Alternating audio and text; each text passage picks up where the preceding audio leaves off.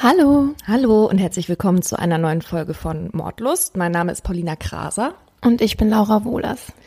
Ich habe mir vor kurzem darüber Gedanken gemacht, wenn wir jetzt ganz, ganz viele Folgen produzieren, was wir ja vorhaben, mhm. dass uns eventuell irgendwann die Mordfälle ausgehen würden. Und deswegen habe ich mich gefragt, wie viele Mordfälle gibt's eigentlich in Deutschland? Also im Sinne nach Strafgesetzbuch 211. Was glaubst du? Pro Jahr? Mhm. Scheiße, ich hasse das. Warum muss ich jetzt lachen? Ich bin so schlecht in sowas. Okay. Ähm, wie viele Mordfälle? Okay. 350? Ist nicht schlecht. Tatsächlich, ähm, also 2017 waren es 405. Es waren auch schon mal weniger. Wow. Voll gut. Du meinst jetzt deine Schätze. Ja, also ja, das ist natürlich stimmt. Viel. Also wir werden immer Futter haben für neue Folgen. Ja, hoffentlich machen die auch ein bisschen besondere Morde, nicht einfach nur jemanden abknallen oder so, oder? Sonst können wir die nicht nehmen. Also bitte, wenn ihr jemanden umbringen wollt, strengt euch an. Vielleicht mal was mit einer Geheimbotschaft oder mhm. Gift. Mhm. Ja, finde ich gut. Du bist diese Woche dran. Genau. Ich fange an mit meinem Mordfall. Mein Fall ist der Exorzismus von Anneliese Michel. Nein, kenne ich. Ich kenne Anneliese Michel, mhm. aber wie lang ist das her? Das war 1976. Also es geht um einen Fall über den Kampf von Wissenschaft gegen Religion, der auf dem Rücken eines kranken Mädchens ausgetragen wird. Und Anneliese Michel wird am 21. September 1952 im bayerischen Leibelfingen geboren. Dort wächst sie mit drei Schwestern in einem streng katholischen Elternhaus auf. Als Kind ist Anneliese Mitglied in einem Sportverein, spielt Klavier und Akkordeon und ist eigentlich ein ganz normales Kind. Nur, dass sie eben sehr religiös ist. Mehrere Male in der Woche geht sie in die Kirche und um die Sünden anderer zu sühnen, schläft sie manchmal auf dem Boden. Ähm, so läuft das bei den Katholiken anscheinend. Also ich schlafe auf dem Boden und dann sind alle deine Sünden gesündigt. Mit 16 Jahren hat Anneliese ihren ersten Krampfanfall und knapp ein Jahr später kommt der zweite und daraufhin wird sie dann auch untersucht. Bei einem EEG wird eine Hirnschädigung im linken Schläfenbereich entdeckt. Daraufhin wird bei ihr Epilepsie diagnostiziert und sie bekommt auch Medikamente dagegen. Kurz danach bekommt Anneliese auch noch eine Lungenentzündung und muss dann sechs Monate in so ein spezielles Krankenhaus dafür. Und in der Zeit hat sie trotz der Medikamente immer wieder so epileptische Anfälle. Und in einer Doku, die ich darüber geguckt habe, spricht eine Freundin, die Anneliese dort kennengelernt hat in der Klinik und erzählt hat, wie diese Anfälle aussahen. Und zwar hat sich Anneliese während dieser Anfälle zusammengekrümmt und hat immer mal wieder kurz aufgeschrien und hatte auch Schaum vorm Mund. Später erklärt Anneliese, dass sie während dieser Anfälle zum ersten Mal Stimmen gehört und teuflische Fratzen gesehen hat. Und nach den sechs Monaten in der Klinik muss Anneliese dann in eine neue Schulklasse, weil sie halt so viel verpasst hat. Und dort findet sie keine Freunde, vereinsamt und bekommt auch Depressionen. Was ihr dabei sicherlich nicht hilft, ist, dass ihre Mutter ihr verbietet, Jungs zu treffen, feiern zu gehen und auch nur Freundinnen zu besuchen. Mit 21 klagt Anneliese dann über ein ständiges Klopfen im Schrank, unter oh. dem Fußboden und über der Zimmerdecke. Außerdem hört sie Stimmen aus der Hölle, die sagen ihr, dass sie verdammt ist und auch in der Hölle schmoren wird. Anneliese fährt dann 1973 mit einer Reisegruppe zu dem Wallfahrtsort San Damiano in der Schweiz. Und die Leiterin dieser Gruppe meint, Anzeichen zu erkennen, dass Anneliese vom Teufel besessen ist. Diese Leiterin spricht auch in dieser Doku und da erzählt sie halt eben, dass sie Anneliese Weihwasser zum Trinken gegeben hat und Anneliese das auch trinken wollte, aber es wohl nicht konnte und sie hatte gesagt, das stinkt, das kann ich nicht trinken. Außerdem konnte Anneliese wohl auch nicht an einem Kreuz vorbeigehen. Und das waren eben alles Anzeichen für diese Leiterin, ähm, die dann anfängt, verschiedene Pfarrer abzuklappern, die sich Anneliese mal angucken sollten. Aber alle Pfarrer, die gefragt werden, sehen keinen Anhaltspunkt für eine Besessenheit. Darunter ist auch der Pfarrer Ernst Alt, dessen Name wir uns merken müssen. Und er rät Anneliese erstmal zum Arzt zu gehen, was sie dann auch macht. Der Arzt diagnostiziert daraufhin eine beginnende paranoide Psychose. Und trotz dieser Krankheiten schafft Anneliese es irgendwie in diesem Jahr Abitur zu machen und äh, auch noch ein Studium an der Uni Würzburg anzufangen. Sie will Lehrerin werden und studiert, wer hätte es gedacht, Religionspädagogik.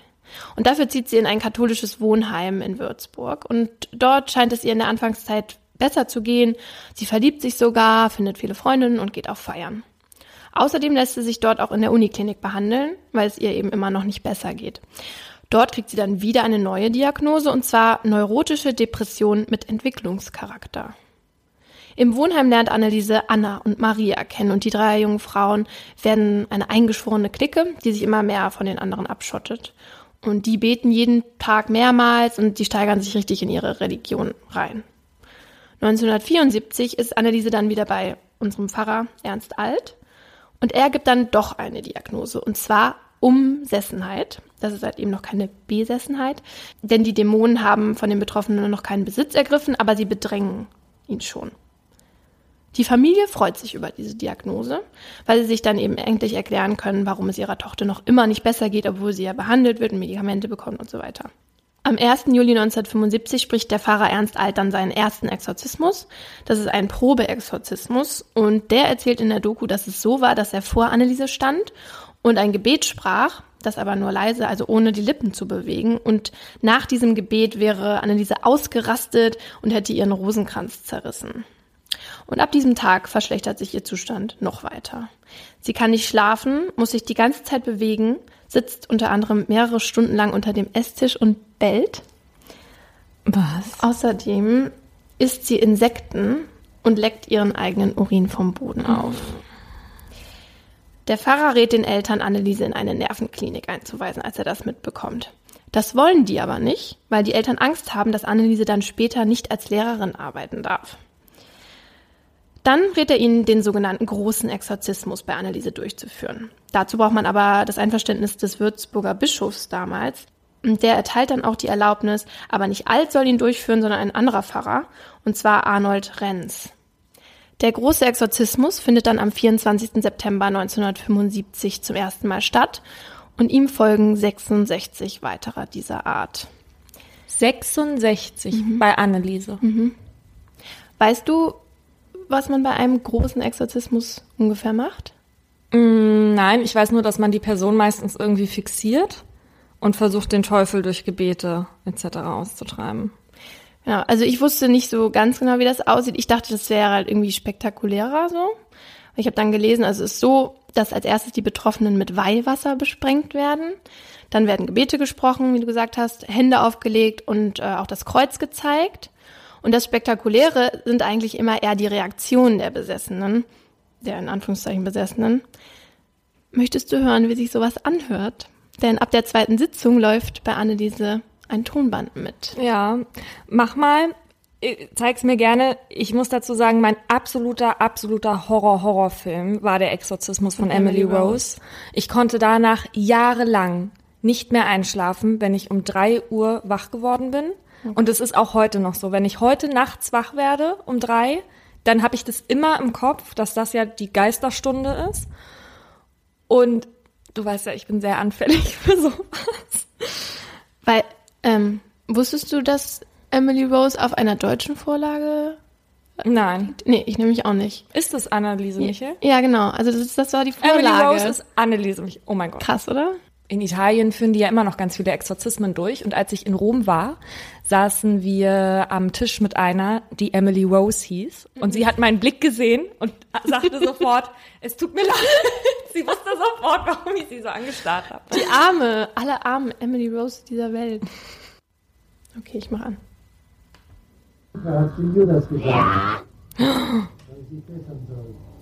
Oh. Gott.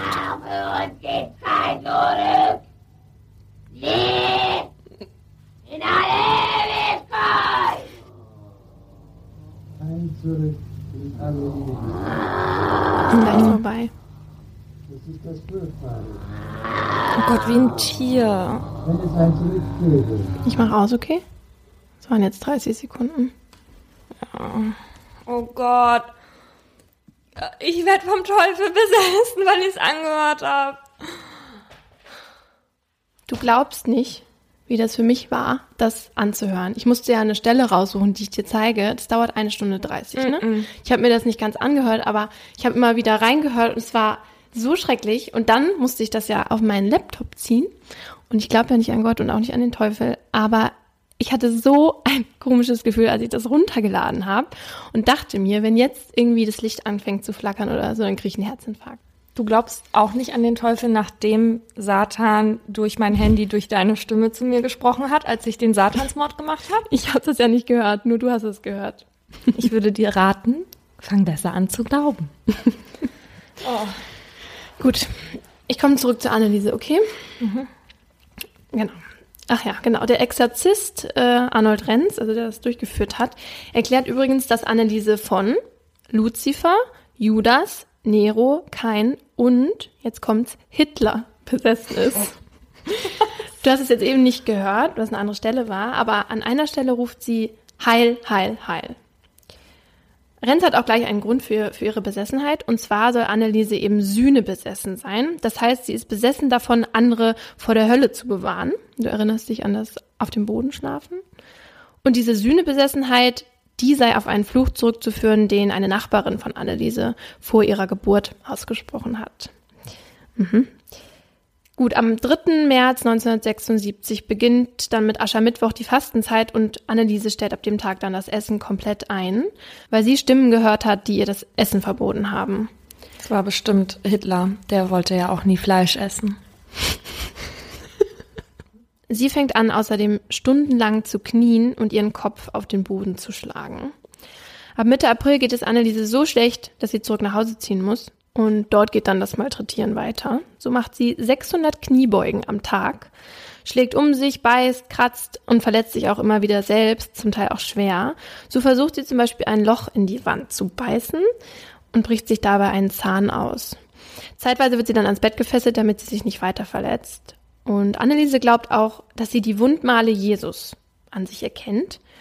So hat sie auch wirklich wunde Füße, aber das kommt daher, weil sie immer zu kleine Schuhe anhat. Und sie ist der Meinung, sie hätte die Wunden auch an den Händen gehabt, aber die wären unsichtbar, weil sie den Heiland, so sagt sie, gebeten hat, äh, die nicht aufbrechen zu lassen, damit sie ihre Examensarbeit noch fertig schreiben kann. Was sie übrigens dann auch noch gemacht hat. Aber zu dem Zeitpunkt wiegt Anneliese nur noch 31 Kilo bei einer Körpergröße von 1,66, also so groß wie ich. Sie sieht schrecklich aus. Die Fotos kann man auch im Internet anschauen. Und also sie sieht viel älter aus, als sie ist. Und sie hat überall blaue Flecken und auch um die Augen und sieht aus, als hätte man ihr halt die Augen eingeschlagen. Hat wunde Stellen überall, auch so um den Mund herum, alles eingerissen. Und am 30. Juni 1976 wird der letzte große Exorzismus an ihr durchgeführt, der 67.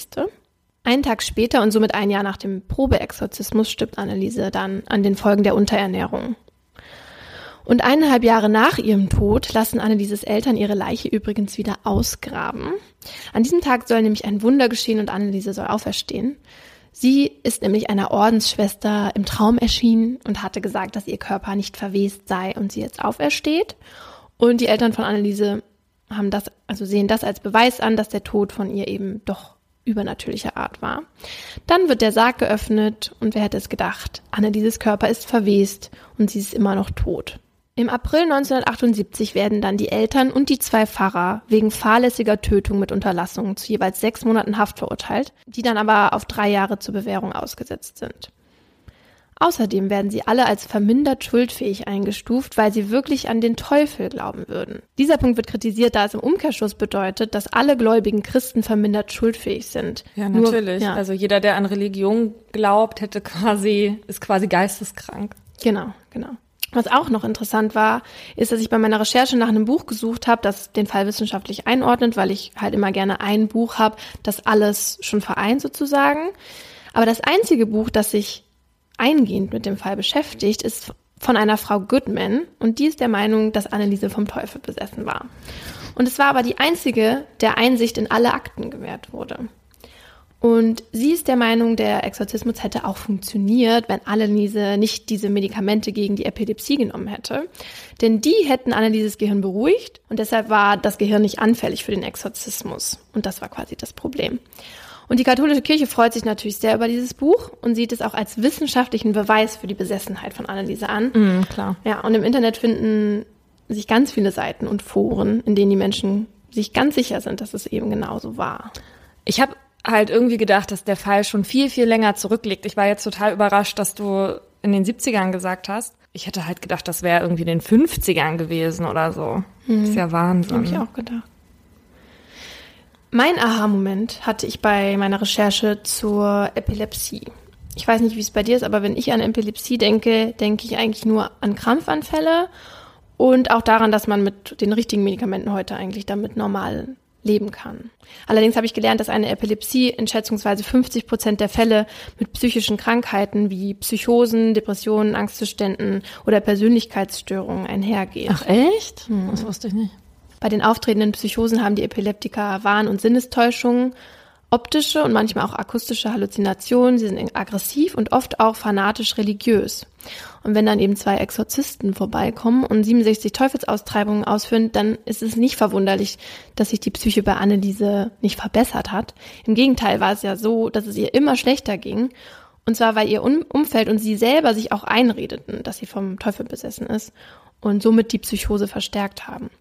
Zum Glück ist es ja heute so, dass die Ärzte weiter sind und dass Epileptiker, die unter psychologischen Krankheiten leiden, psychotherapeutisch behandelt werden, auch Medikamente dafür bekommen und auch im Alltag sonst unterstützt werden. Denn wenn es eine ärztliche Diagnose gibt und auch Medikamente ausgegeben werden, die helfen, dann gibt es ja auch gar keinen Nährboden für irgendwelche mhm. religiösen Vorstellungen oder Lösungen.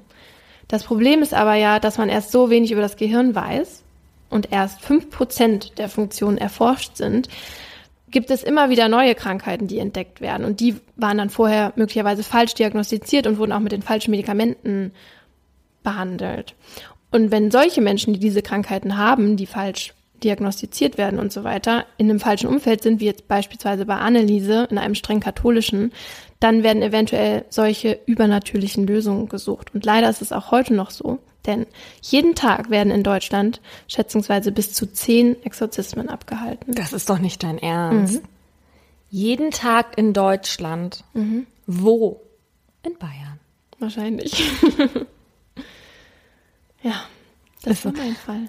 Also glaubst du, Anneliese hatte auch schon vorher den Verdacht, dass sie vom Teufel besessen ist? Oder glaubst du, das kam erst durch den Pfarrer? Ich kann mir schon vorstellen, dass sie vorher schon, weil sie auch gesagt hat, dass sie diese Stimmen und diese mhm. teuflische Fratze schon gesehen hat, bevor sie überhaupt ne, auf diesen Wallfahrtsort gefahren ist und wo die Leiterin das gesagt hat. Und es ist ja jetzt auch eben bewiesen, dass es eben ganz oft so ist, wenn man Epilepsie hat, dass man dann diese Psychosen hat und sich sogar so religiös fanatisch verhält. Aber eben, die haben es natürlich total verstärkt und sie damit auch umgebracht letztendlich. Mhm. Und sie Wobei, wurde ja auch deswegen verurteilt, also fahrlässige Tötung, weil sie hätten ihr helfen können. Das hat auch dann nach der Obduktion der Arzt gesagt, dass man ihr hätte jederzeit noch helfen können, halt mit Zwangsernährung zum Beispiel, weil sie ist ja am Ende durch die Unterernährung verhungert, ja. Ja, verhungert und verdurstet. Mhm. Das war auch dann, äh, als es dann um die Verhandlungen ging, so dass die Eltern die Schuld auf den Pfarrer natürlich geschoben haben, gesagt haben, wir haben das Leben unseres Kindes in die Hände der Kirche gegeben. Und der Pfarrer hat natürlich gesagt, ich war für den Exorzismus zuständig und die Eltern müssen aber äh, gucken, dass sie isst und so. Ja. Genau, also echt krass. Ich habe mal so eine Doku gesehen über den Vatikan, wo die das natürlich auch immer noch durchführen. Ja, Papst Franziskus hat ja, vor wann war er? Vor zwei, drei Jahren? Hat er das ja auch äh, nochmal begrüßt. Wow, ja, guter Fall. Dann bist du jetzt dran. Jetzt kann ich da nicht schlafen. Also bei meinem Fall muss ich dazu sagen, dass das quasi mein Einstieg in meine Crime-Sucht war. Der bewegt mich bis heute wahnsinnig und macht mich fertig. Macht mich fix und fertig. Oh Gott, ich bin gespannt. Es geht um Frauke Liebs. Frauke Liebs ist eine aufgeweckte, lebensbejahende und vor allem eine hilfsbereite junge Frau. Im Jahr 2006 ist sie 21 Jahre alt und vor einem Dreivierteljahr nach Paderborn gezogen. Dort macht sie eine Ausbildung zur Krankenpflegerin. Vorher hatte sie bereits eine Ausbildung zur Erzieherin gemacht und in ihrem FSJ in einer Behinderteneinrichtung gearbeitet. Einfach nur, damit du ein Bild von ihr hast, was sie für ein Mensch mhm. war. In Paderborn wohnt sie gemeinsam mit ihrem Ex-Freund Chris, mit dem sie vorher vier Jahre zusammen war in einer Wohngemeinschaft. Zu dem Zeitpunkt sind die beiden aber schon über ein Jahr kein Paar mehr und die kommen sehr gut miteinander aus, obwohl Fraukes Mutter zunächst sehr skeptisch war. Frauke hat zwischenzeitlich sogar eine neue Beziehung, aber die hält nicht lang. Sie chattet leidenschaftlich gern, vor allem über ICQ. Ah oh. mein Freund weiß immer noch seine ICQ-Nummer auswendig. Nicht dein Ernst? Doch. Am Abend des 20. Juni treffen sich Frauke, Chris und Fraukes Mutter zum Abendessen. Währenddessen piept Fraukes Handy öfter mal und sie bekommt eine Nachricht von ihrer Freundin Isabella, mit der macht sie zusammen diese Ausbildung. Wir sitzen jetzt im Pub, gute Sicht auf die Leinwand, komm gerne vorbei. Wir erinnern uns, 2006 war ja die Weltmeisterschaft in Deutschland und an dem Abend spielt England gegen Schweden. Nach dem Essen setzen Chris und Fraukes Mutter sie in diesem Irish Pub ab, wo ihre Freundin auf sie wartet. Aber zu Hause merkt Chris, dass er seinen Schlüssel nicht bei sich hat und fährt mit Fraukes Mutter wieder zurück in den Pub. An dem Abend ist es sehr voll in dem Pub und Frauke ist gut gelaunt, wirkt aber etwas müde.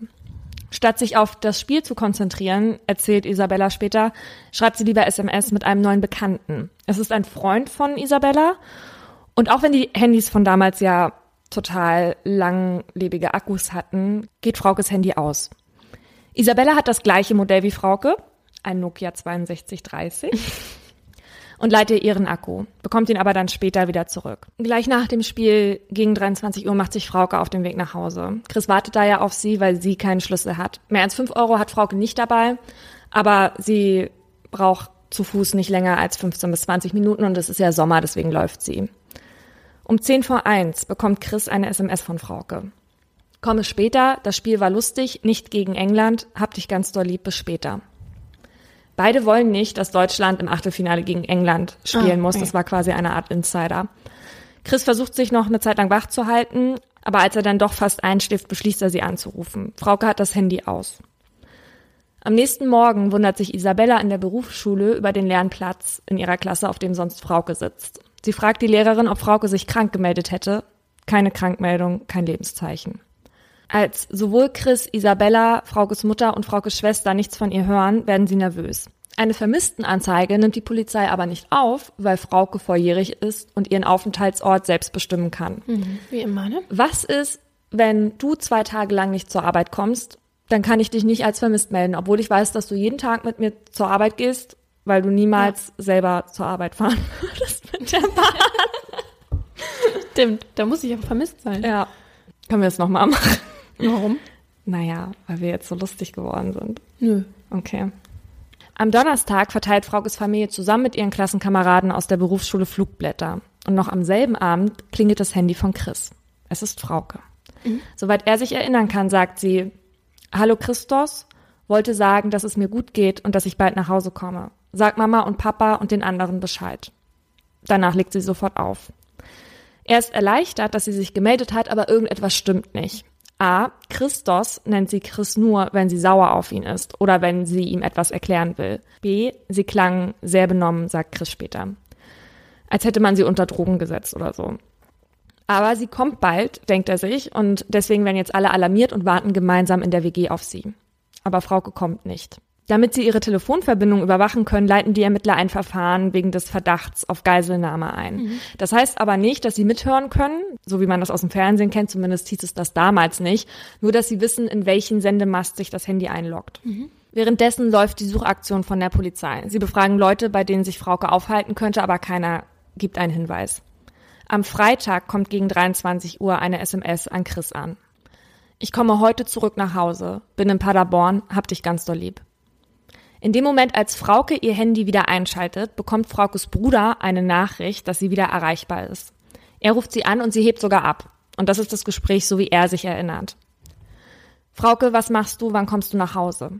Ich komme heute Abend nach Hause. Auch nicht zu spät, ich bin in Paderborn. Frag nicht, ich komme nach Hause. Wo bist du denn? Kann ich nicht sagen.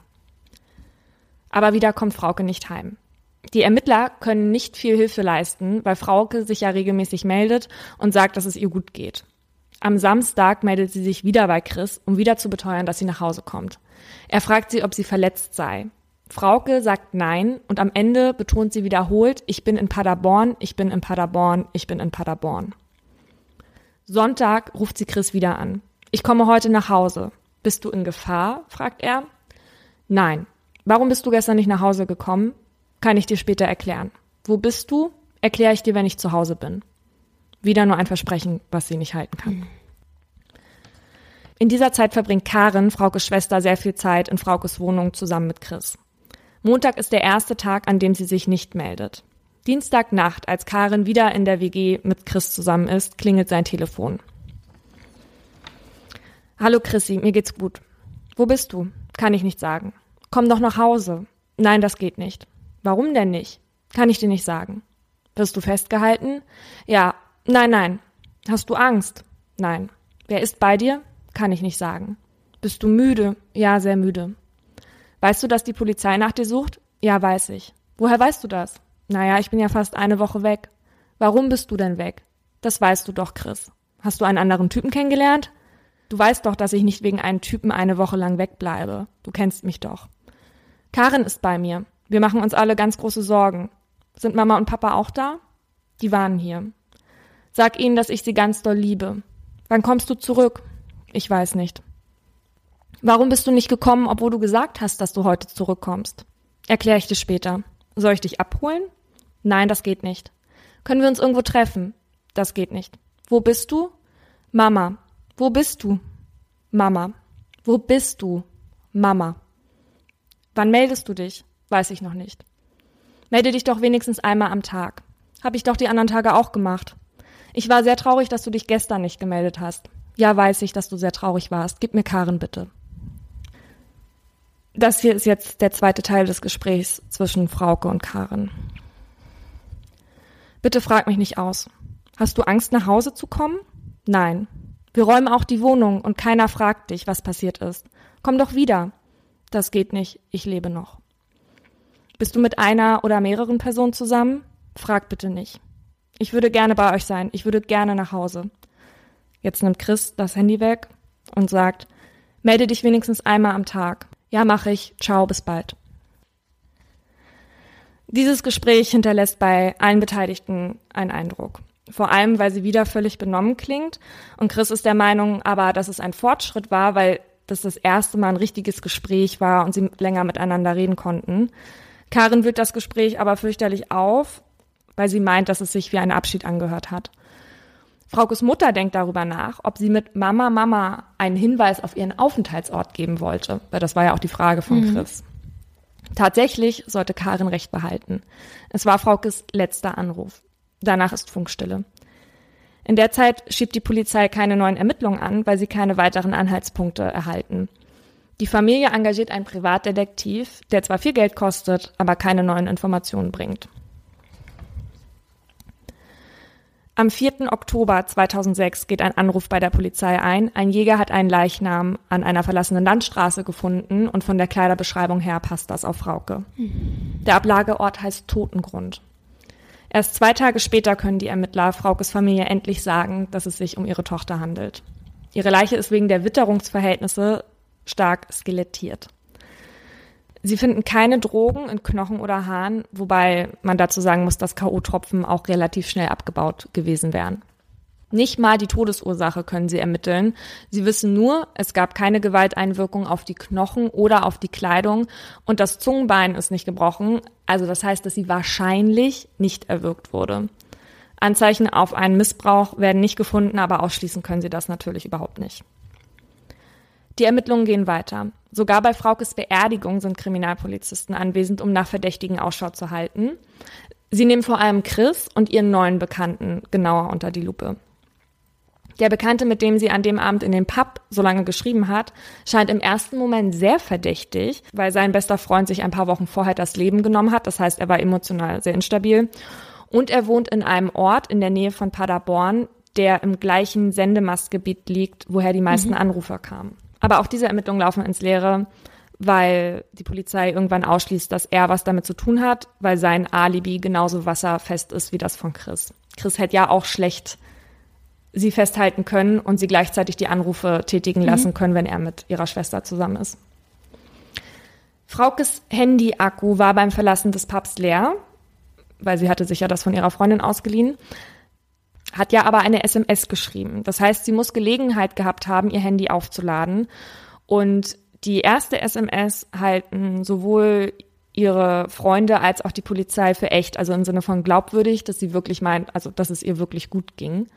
Die SMS wurde aus dem Raum Nieheim, das ist eine sehr ländliche Gegend mit kleinen Ortschaften, gesendet und das ist circa 40 Kilometer von Paderborn entfernt. Und die kam ja zwei Stunden nach des Verlassen des Pubs an.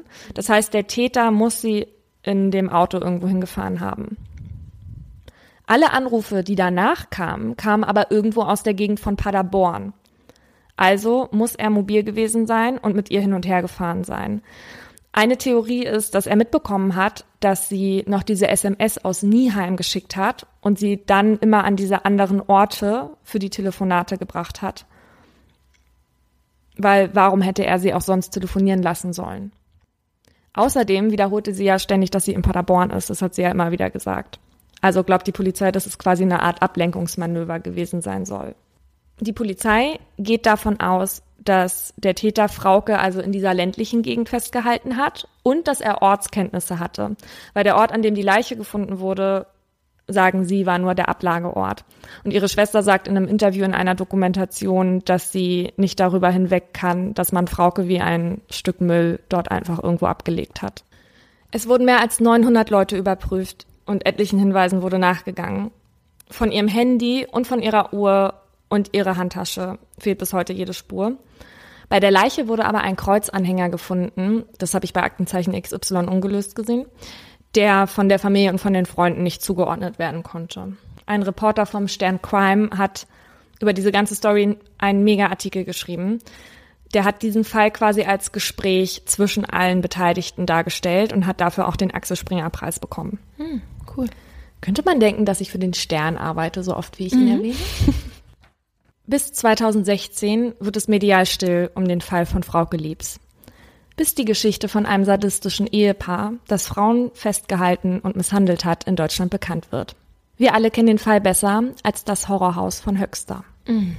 Ach, okay. Die Ermittler stellen einen Zusammenhang her, weil erstens die SMS, die in der Nacht ihres Verschwindens geschrieben wurde, aus Nieheim kam, was zum Kreis Höxter gehört.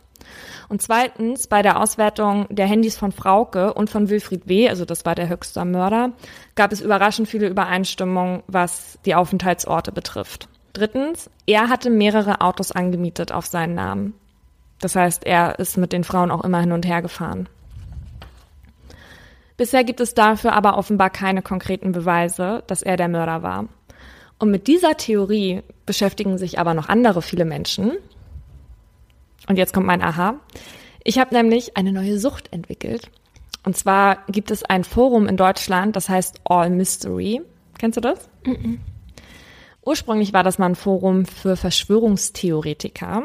Aber jetzt geht es da hauptsächlich um mysteriöse oder religiöse oder politische Themen. Also quasi um fast alles, worüber man eigentlich diskutieren möchte. Und es gibt da mehrere Threads zu Frau Geliebs und einer heißt Aktivitäten und Aktionen der ist von 2014. Und die sprechen da auch von einem Einsatz vor Ort. Das ging dann aber nicht, weil sie die Zustimmung der Polizei nicht bekommen haben. Aber die wollten da irgendwie an ältere Fotos von Leuten von damals kommen. Ich weiß nicht, ob du das auch mal hattest. Wir hatten so eine lokale, hm, sowas wie ein lokales Fotoalbum, wo die Fotos online gestellt wurden von Partys. Sowas wollten die suchen, um ah. irgendwelche Hinweise zu finden. Mm, also es geht da hauptsächlich darum, dass man sich Informationen hin und her schiebt und in diesem Thread ging es aber auch darum, den Fall zu lösen. In einem der Foren ging es um den Zusammenhang von Frauke und Höxter und da finden sich mehrere Gemeinsamkeiten. Einmal Einbuchung seines Handys am Leichenfundort. Wann genau das war, hat die Polizei aber nicht bekannt gegeben. Ortskenntnisse, auch im Wald, weil er als Bauer tätig war und als Hundeführer. Verwendung von Medikamenten, um das Opfer willenlos zu machen, Versenden von SMS zur Beruhigung der Angehörigen. Und angeblich hat die Mutter von Frauke mal in einem Sterninterview einen Schrauber aus Nieheim erwähnt. Und Frauke hätte sie gefragt, wo Nieheim eigentlich liegt. Und jetzt glauben die Leute aus dem Forum, dass das der Mörder von Höxter war, weil der auch an Autos geschraubt hat. Mhm. Einer mutmaßt da, dass sich die beiden kannten und er Frauke als Krankenschwester für ein anderes Opfer gebraucht hat und weil sie so hilfsbereit war, einfach helfen wollte und natürlich nicht gewusst hat, was der Hintergrund war.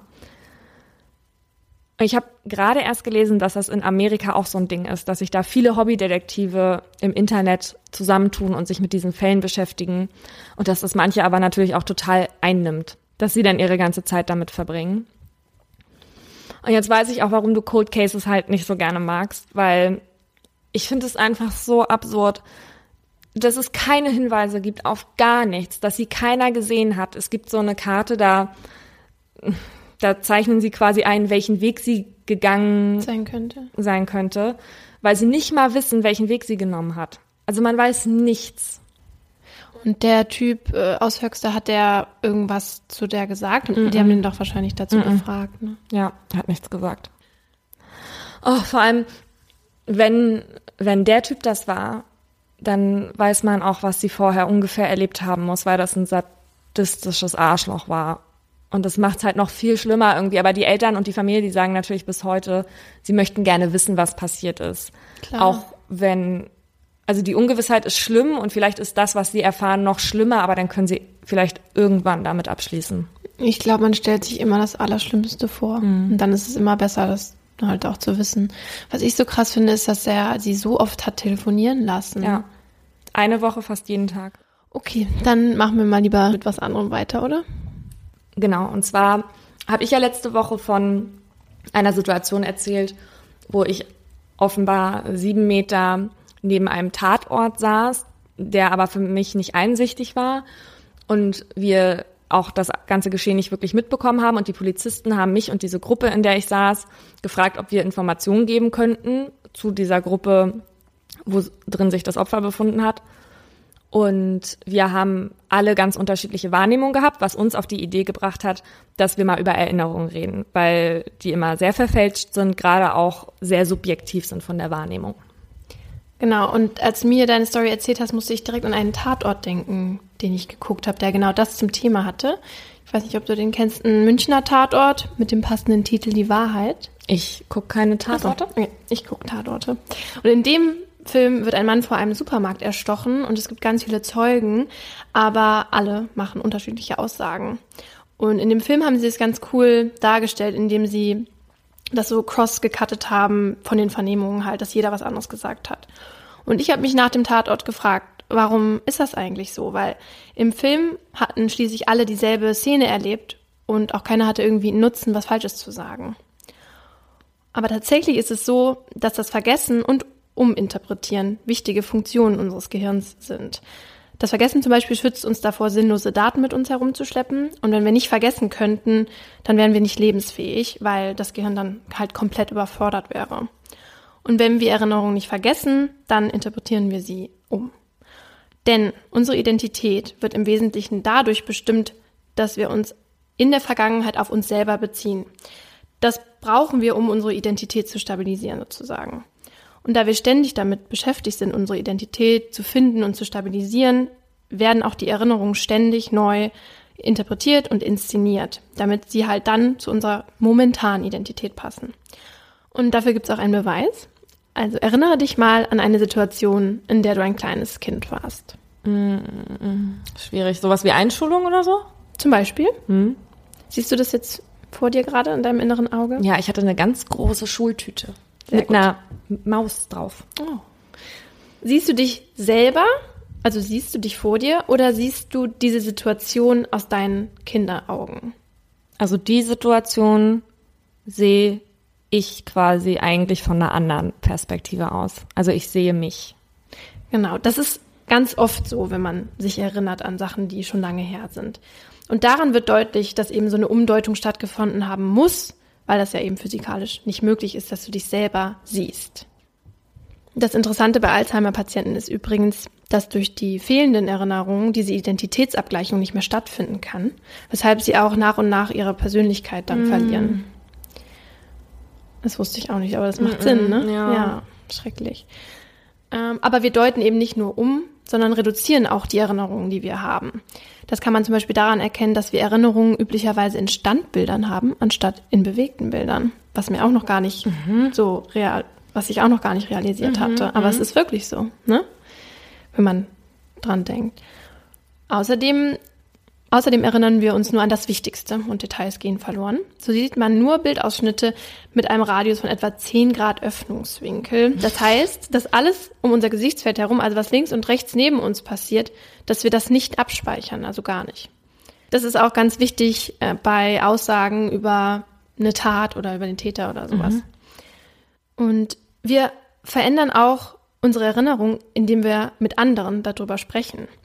Da gibt's auch ein Beispiel. Als du mir von deinem Urlaub in Lissabon erzählt hast, hast du mir vor allem davon erzählt, dass das Pärchen in deinem Nebenzimmer nachts ziemlich laute Dinge getrieben hat und du deswegen nicht schlafen konntest. Und damit, dass du mir das erzählt hast, hast du deine Erinnerungen selber beeinflusst. Denn beim nächsten Mal, wenn du es jemand anderem erzählst, erscheinen dir die Nachbarn, die so laut waren, wichtiger als alles andere. Und insgesamt der Urlaub dir dann auch schlechter, als er eigentlich war. Naja, auf jeden Fall. Noch eine Sache. Genau, wir schreiben nämlich nicht nur die Erinnerung selber um, also wie du das jetzt gemacht hast, indem du mir das erzählt hast, sondern auch andere Leute für uns. Und das ist zum Beispiel so, wenn wir mit anderen Leuten über Vergangenes sprechen, das man zusammen erlebt hat. Also zum Beispiel wir beide waren ja auf diesem Poetry Slam zusammen. Und wenn du mir danach irgendein Detail dazu erzählst, an das du dich erinnern kannst, aber Speicherst du das ab in deiner Erinnerung, ja. Mhm. genau, ich speichere das ab, als wäre das meine Erinnerung dann auch und kann das nicht mehr unterscheiden. Ja, gerade nach einer gewissen Zeit. Du weißt es vielleicht noch die nächste Woche, aber irgendwann wird es alles ein Gemisch.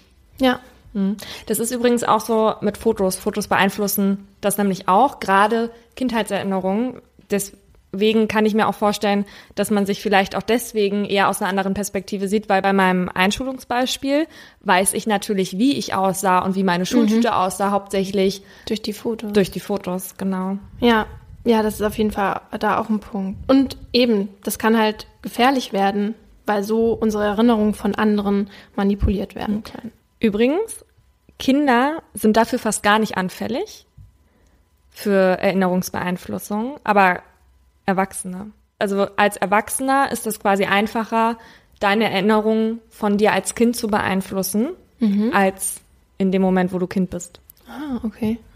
Warum ist das so? Weil du dich als Erwachsener an diese Erinnerungen viel öfter erinnert hast. Also je öfter du dich erinnerst, ja. desto mehr verwechselst du und dichtest dazu. Stimmt, ja. Im, Ich habe das übrigens auch manchmal so, dass ich mich selber manipuliere.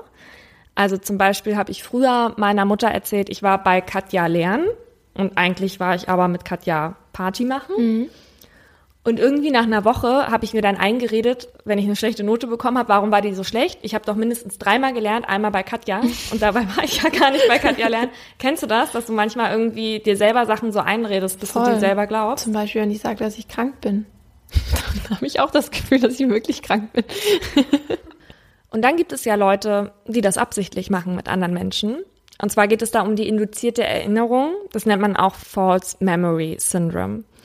Und eine amerikanische Forscherin hat nämlich ein Experiment gemacht und das sah so aus. Ich würde dir jetzt quasi ganz viele Fotos von einem Heißluftballon zeigen und dann stelle ich dir suggestive Fragen dazu, solange bis du glaubst, dass Klein Laura wirklich als Kind mit diesem Heißluftballon geflogen ist. Mm, Das wäre jetzt ja keine schlimme Erinnerung, aber jetzt stell dir mal vor, das macht man quasi mit Patienten, die Missbrauchserinnerungen aus der Kindheit haben oder eben nicht. Es gibt nämlich einige Fälle in Deutschland und natürlich auch aus Amerika, wo ähm, Therapeuten immer diese suggestiven Fragen gestellt haben und die Personen dann irgendwann geglaubt haben, sie wurden als Kind missbraucht. Da gibt es wirklich ganz, ganz viele Fälle zu. Ich habe jetzt echt Dutzende davon gelesen. Und deswegen warnt man vor Erinnerungen, die erst während der Therapie auftreten. Manchmal macht das der Therapeut gar nicht absichtlich, sondern er vermutet das dann, fragt dann dahingehend und damit entwickelt man auf einmal diese falschen Erinnerungen. Also hier geht es dann hauptsächlich um die Fragestellung. Und noch ein Beispiel. Probanden wurde ein Video von Autounfällen gezeigt und danach wurde die eine Gruppe befragt, wie hoch war wohl die Geschwindigkeit der Autos beim Zusammenstoßen? Und die andere Gruppe wurde gefragt, wie hoch war wohl die Geschwindigkeit der Autos beim Zerschmettern? So, dann passiert erstmal nichts. Und eine Woche später wurden diese beiden Gruppen erneut befragt, ob sie Scherben in dem Video gesehen haben. Und was meinst du, welche Gruppe öfter Ja gesagt hat? Wahrscheinlich die zweite, wo die Frage war nach dem Zerschmettern. Ja. Ja. Und da siehst du, dass alleine ein Wort deine Erinnerung trügt, weil auf dem Video waren keine Scherben zu sehen. So, und dieses falsche Erinnerung hervorrufen, das hat man übrigens auch eine Zeit lang bei Vernehmung gemacht. Und da kam dann noch erschwerend hinzu, dass die Vernommenen unter Hypnose gesetzt wurden, um sich besser erinnern zu können. Da wurden dann eben auch diese suggestiven Fragen gestellt. Und plötzlich ist eine ganze Stadt der Meinung gewesen, den Teufel gesehen zu haben. Das zumindest passiert im Film Regression und der bezieht sich auf einen Fall in den USA, allerdings ein bisschen abgewandelt. Und da geht es eben um diese Regressionstechnik und die wurde später bei Vernehmung verboten, weil man eben davon ausgegangen ist, dass die absichtlich falsche Erinnerungen hervorruft, alleine durch die Fragestellung. Mhm. Es gibt aber eine andere Art von Hypnose, die sehr wohl bei der Polizei benutzt wird. Und die heißt forensische Hypnose. Aber auch das ist umstritten, weil manche Leute eben sagen, dass du nicht mehr so richtig Herr deiner Sinne bist bei der Hypnose. Aber bei der forensischen Hypnose ist es eben so, dass deine Willensfreiheit nicht beeinträchtigt wird. Und angewandt wurde das zum Beispiel bei einem NSU-Mord an einer Polizistin. Und ihr Kollege hatte nämlich neben ihr im Auto gesessen, als sie durch einen Kopfschuss getötet wurde. Und er wurde dabei auch schwer verletzt und konnte sich nachher an gar nichts mehr erinnern. Und erst nach einer Weile kehrten dann so ein paar Erinnerungsstücke zurück, auch als er wieder zurück zum Tatort geführt wurde. Aber die entscheidenden Hinweise konnte er erst liefern, als er eben unter dieser forensischen Hypnose befragt wurde. Die musste damals abgebrochen werden, weil es ihm gesundheitlich nicht so gut ging. Und einem zweiten Versuch hat er aber nicht zugestimmt. Und das ist natürlich deswegen so, weil die Befragten meistens halt traumatische Erlebnisse nochmal durchleben und das dann natürlich auch alles viel intensiver erleben, als die eigene Erinnerung eigentlich normalerweise zulassen würde. Mm, besser erinnern kann man sich, weil man sich entspannt und viel mehr konzentriert. Und das Ganze wird dann Video überwacht und der Vernommene muss das aber nachher freigeben. Mhm. Also es ist nicht, dass du es einfach so benutzen kannst, weil wenn er der Meinung ist, da habe ich irgendwas gesagt, was nicht stimmt, dann kann er das quasi widerrufen. Aber wie gesagt, auch dafür gibt es viele Kritiker. Also es wird nicht so oft eingesetzt. Es gibt aber zwei, ja, Hypnotiseure in Deutschland, die auch, also die halt für die Polizei solche Sachen machen. Ähm, was du gesagt hast mit den suggestiven Fragen, das ist ja auch so, habe ich zumindest gelesen, dass ganz, ganz viele Leute in Amerika Taten gestanden haben, obwohl sie unschuldig waren. Und zwar nur, weil die Ermittler eben auch diese Art von Fragen halt die ganze Zeit gestellt haben. Und wenn du neun Stunden mit diesen zwei Cops, die dann wahrscheinlich noch beide Bad Cops äh, sind, dir Sachen einreden ja fast schon, obwohl sie dich fragen, dass du irgendwann mhm unter diesem Druck irgendwie zusammenbrichst und selber dann wirklich auch glaubst, dass du es warst und das dann gestehst. Das finde ich auch echt gefährlich. Weißt du, wo sie es gemacht haben? Bei Making a Murderer, mhm. da hast du ja diese Videoaufnahmen von ja. diesem Verhörzimmer und der war ja auch noch sehr minder intelligent und galt ja, glaube ich, als fast behindert. Und bei dem ist es natürlich noch mal einfacher. Und die haben dann immer gesagt, ihr seid doch dahin gegangen und habt sie vergewaltigt. Wie habt ihr sie angekettet? Und da musste der ja nachher sogar noch ein Bild davon malen. Ja unfassbar. Vor allen Dingen, bei dem war es ja auch so krass, dass er ohne seine Eltern äh, interviewt wurde oder verhört wurde. Und da, das ist auch gar nicht rechtens gewesen. Ja. Apropos Manchmal vermischen sich ja auch Erinnerungen, so wie zum Beispiel bei unserer letzten Folge.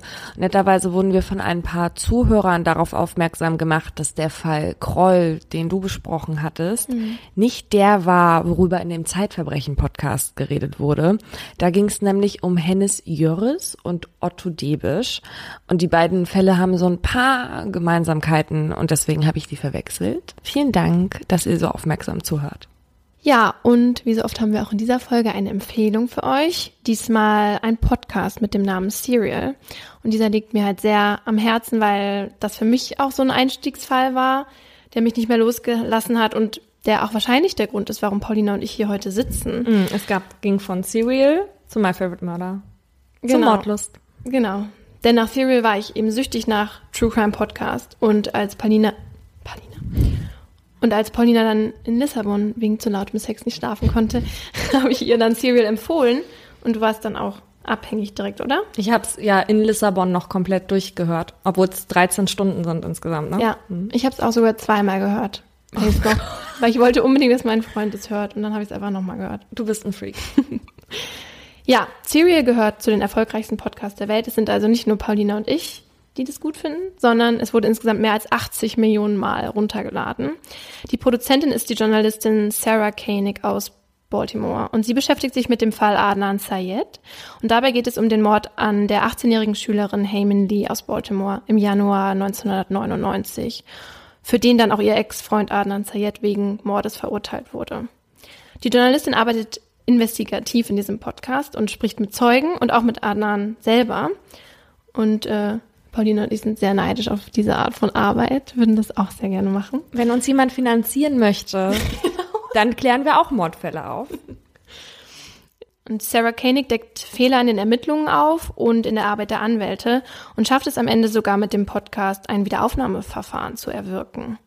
Und warum diese Empfehlung heute kommt, ist, weil sie so gut zu unserem Special Falsche Erinnerungen passt. Denn in der ersten Folge erzählt Sarah Koenig, dass sie das ganze letzte Jahr damit verbracht hat, herauszufinden, wo Adnan am 13. Januar 1999 für genau 21 Minuten, und zwar zwischen Viertel nach zwei am Nachmittag und 36 Minuten nach zwei war.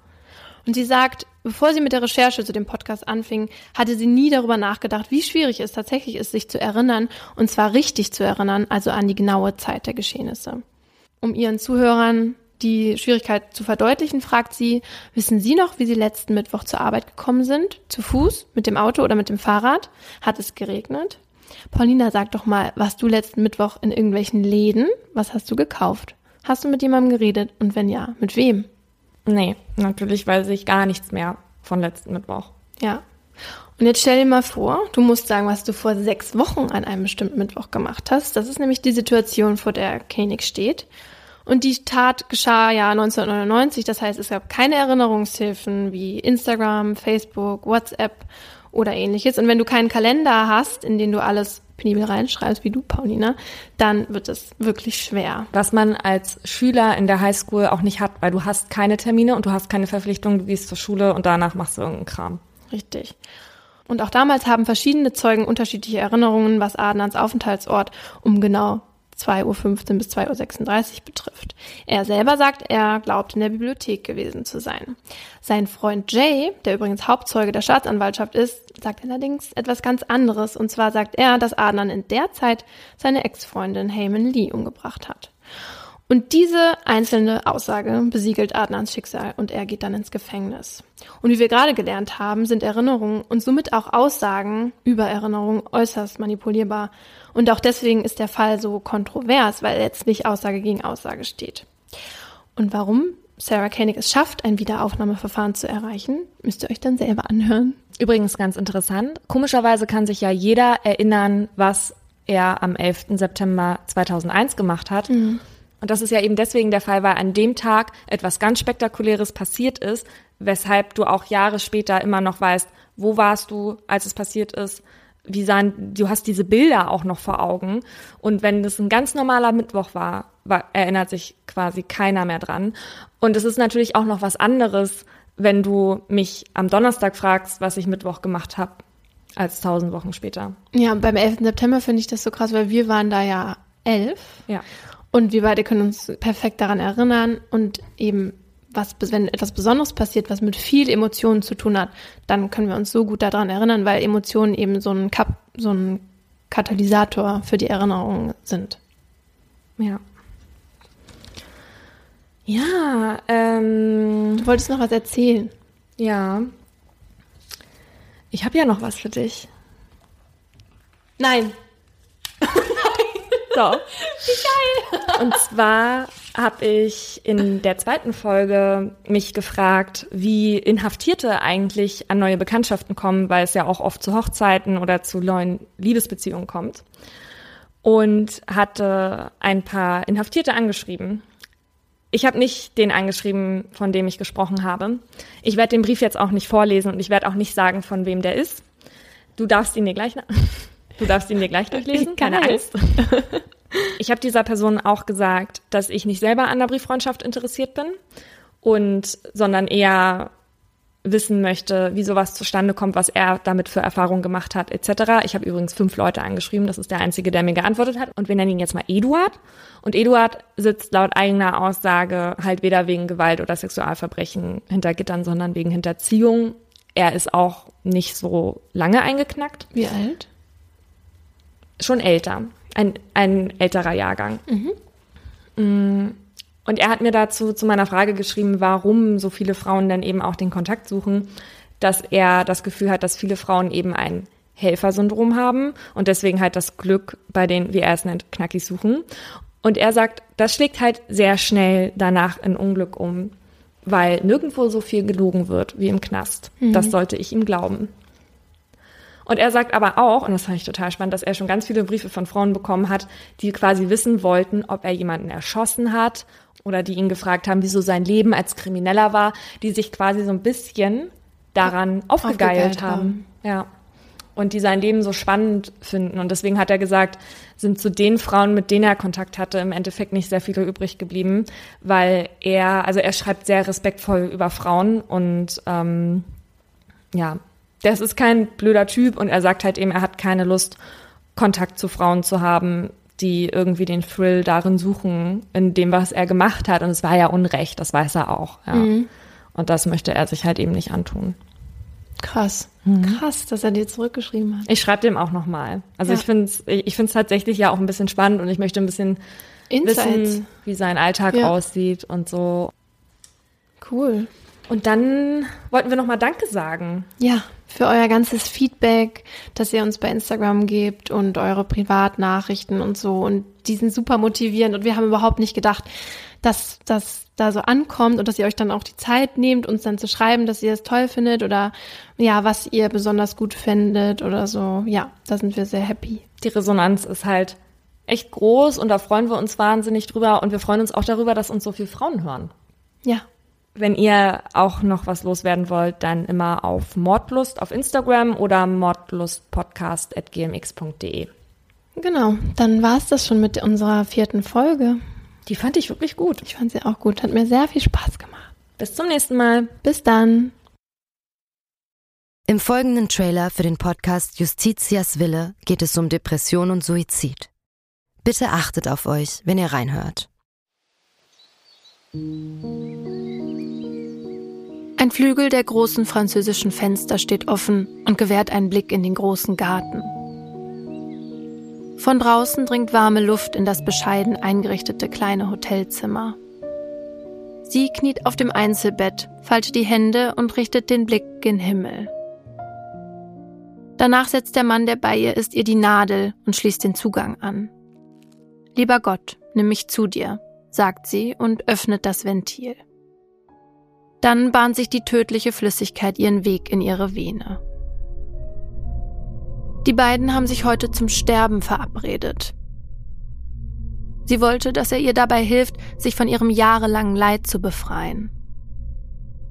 Wenige Augenblicke später schläft sie ein. Nach ein paar Minuten setzt ihre Atmung aus, danach hört ihr Herz aufzuschlagen. An diesem Tag ist der Mann sich sicher, das Richtige getan zu haben. Doch jetzt steht der pensionierte Arzt vor Gericht. Die Staatsanwaltschaft sagt, was er getan hat, war ein Verbrechen. Denn die Frau war schwer depressiv und ihr Sterbewunsch habe nicht auf ihrem freien Willen beruht. Er hätte ihr also nicht helfen dürfen. Die Frage, die jetzt vor Gericht geklärt werden muss, verhalf der Mediziner einer verzweifelten Frau rechtmäßig zum Suizid? Oder hat er sie, zumindest rechtlich gesehen, getötet? Wir sind Laura Wohlers und Paulina Kraser. In den nächsten Wochen werden wir in unserem neuen Podcast Justitias Wille den Prozess begleiten. Ein Prozess, dessen Ausgang wegweisend für ähnlich gelagerte Fälle sein könnte. Und wir werden uns dem kontrovers diskutierten Thema Sterbehilfe widmen. Wie wollen wir als Gesellschaft mit denen umgehen, die sterben wollen? Wann müssen wir akzeptieren, dass Menschen ihr Leben als nicht mehr lebenswert betrachten? Und sollte man bei der Suizidhilfe einen Unterschied zwischen psychisch und körperlich Erkrankten machen? Darum geht's in der ersten Staffel von Justitias Wille. Leben in der Waagschale.